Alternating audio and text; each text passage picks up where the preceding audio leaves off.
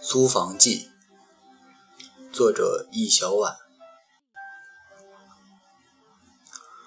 回杭州后过的第一个周末，是在看房中度过的。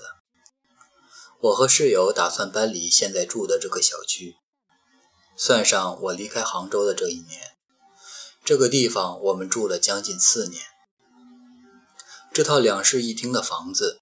是位于杭州城西的拆迁房，小区环境一般，但地段好。我们当初一整套租下来是两千四百五十元，房东是一对非常和善的中年夫妇，在这四年间从未给我们涨过房租。为了追求更好的生活，我们还是决定换房子。同样的地段，同样是两室一厅的需求。我们拿出了超过现有租金的两倍作为租房预算，期待能找到一个更好的家。然而看了一天房子下来，我们对美好新家的幻想完全幻灭了。我们先是去看了一套高层小区的单身公寓，坐电梯到十一楼。公寓的格局是酒店式的一梯多户，但是当我们进去之后，公寓内部的装修和配置，却和我们幻想的酒店式公寓相差甚远。这是一道面积不超过三十平的一室，进门就是开放式的厨房，客厅只能容纳一张沙发和一个茶几，厨具、沙发、茶几、衣柜都非常陈旧，装修不仅称不上是精装修，甚至可以说是非常之简陋，地板粗糙。墙壁斑驳，中价报出这套房子的租金四千六。我和室友先看一眼，很默契的从这间公寓里退了出来。我们不是嫌弃房租高，而是认为这套房子不值这个价。中介告诉我们，在这个小区里，这样的单间就要这个价，而以我们原来的预算。想要一套独门独户的两室几乎不可能，除非是老小区房。于是我们采纳了中介的建议，去另一个我们原本没有考虑过的老小区看看房。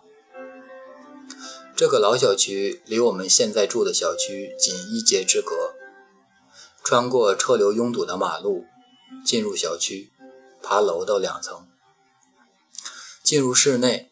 在这样的大晴天的下午，屋里竟然没有什么光线，客厅没有电视，也没有什么杂物，看上去像是很久没有人住了。客厅的一张四方桌旁，坐着一个年纪约莫七十岁的老人，这是房东。桌上放着一架老花眼镜，眼镜下压着一张报纸。我们进门后，老爷爷自始至终都没有说话。面无表情地看着我们看房交谈。这套房是我们理想的两室一厅，两间房间都朝南，房间一看就是重新装修过的，但厨房和卫生间就显出这个房子本来的陈旧了。主卧窗户外有一棵枇杷树，我看着树上结的枇杷，想起了我小时候住过的房子。窗外也是有这样一棵枇杷树。童年时租房的那些记忆，突然间一帧帧在我的眼前过了一遍。那些狭窄逼仄的楼梯，那些推拉的窗户，那些黄色的木质房门，那些陈旧的锁，好像那个烧蜂窝煤、用节能灯的时代，在我眼前又重现了出来。我忽然有一些沮丧。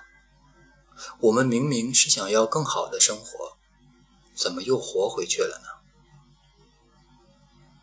于是我跟中介重申了一遍，我们要的是比现在更好的居住环境。中介无奈地说：“现在不是换房子的好时机，杭州房价上涨，连带着租房的价格也上涨了。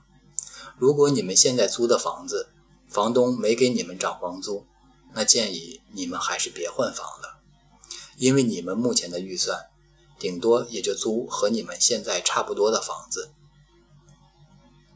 在看完最后一套房子之后，我们熄灭了心中想要换房的火焰。那是一个老的高层小区，据说是杭州最早的高层住宅。住宅。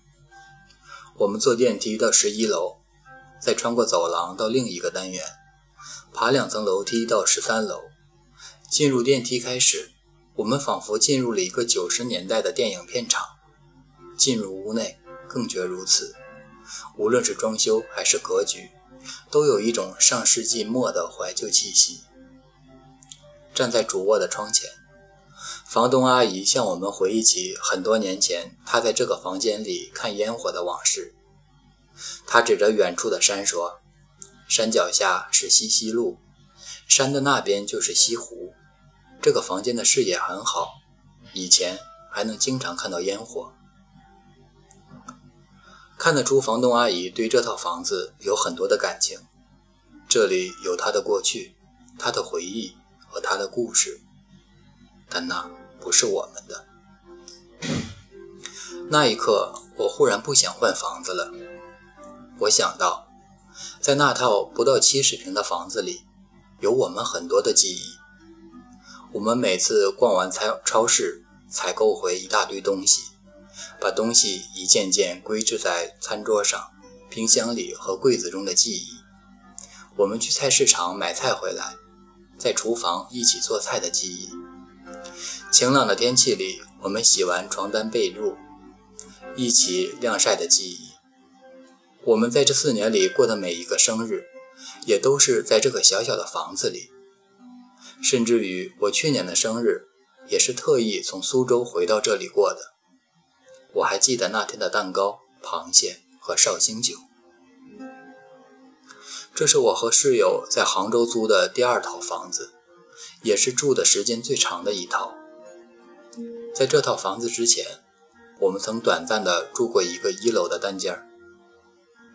四年前刚来杭州的时候，我们的工资都不高，租了一个单间，房租很便宜，房子也很简单，就是一间卧室加一个卫生间，没有厨房，房间朝北，没有阳光。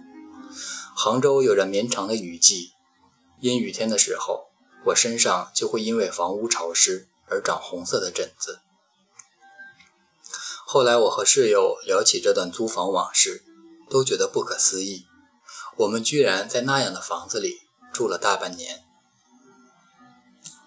四年前，我们都拿着三四千块的月薪，四年后，我们的收入都翻了三四倍。但我同时又有一种悲哀。我们努力了四年，也还是买不起房，还是不能实现阶层的流动与攀越。我们依然住在城中村改造的小区里，依然用着最平价的化妆品和日用品。当我们拿出两倍的预算，想要租一套更好的房子的时候，才发现房价已经用更多倍数的上涨，增加了我们的居住成本。我们没有在成长。只是在忙碌迁徙，到最后，除了悄悄溜走的时间，只剩下一些焦虑、不安与摇摆的情绪。看完房后回到住处，我环顾了一下房间，忽然想起了我在苏州的那间小房间，虽然没有这间大，但是却很精致、干净。我还在窗台上养了一盆绿萝。一株满天星和一束玫瑰，从二十二楼的高度眺望远方，可以看到苏州别墅湖的景色景色，还有湖顶教堂屋顶上的十字架。每天清晨和黄昏，我都能听到教堂敲钟的声音。临走前的一天下午，窗外的夕阳很美，夕阳的余晖映着房间的墙壁。让整个房间都显出温暖的色调。我拍了张照片留作纪念。我们从一个房子搬到另一个房子，从一处地方移到另一处地方，从一座城市迁徙到另一座城市。每一次搬家就是一次生活的节点，每一次清空房间、锁上房门，就是在和过去的自己作别。每一次拖着行李箱。走进一个新的房间，就是在开启一个新的阶段。为什么重回杭州之后，我做的第一件事是看房换房？因为我不想回到原点，我想用换新的房子来昭示新的生活的开启。我义无反顾地把苏州的一切丢掉，又把杭州的一切捡起。我努力让自己像个先行者一样骄傲，像个开拓者一样无畏，就是为了有勇气面对每一次告别的悲伤。和重逢的慌乱。当我重回杭州的老家，看着这间屋子里多了很多室友后来添置的物品，台灯、书架、挂烫机，我知道这个空间已经不完全属于我了。虽然这个空间，包括这座城市，从没有属于过任何一个人。